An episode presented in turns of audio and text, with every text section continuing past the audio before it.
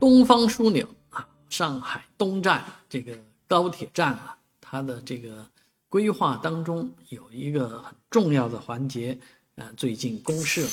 啊，就是它的疏散急疏散系统啊，其实就是怎怎么样这个通过公路啊啊把这个呃乘客送进东站，怎么样把乘客从东站带走，它是叫腰部进入啊。这个两面啊，这个疏疏散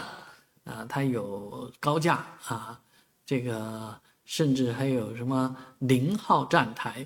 哎，这个零号站台是什么概念啊？现在还不太理解，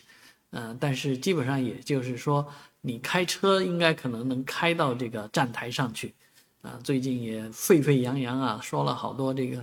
开车到这个高铁站台的这个新闻，其实。啊，汽车能上高铁站台，呃，也是应该的啊。对于某些特殊的车次啊，呃，也应该能够有具备这个汽车在站台上面接送客人，呃，接送要客啊，或者说紧急客人的这个需求，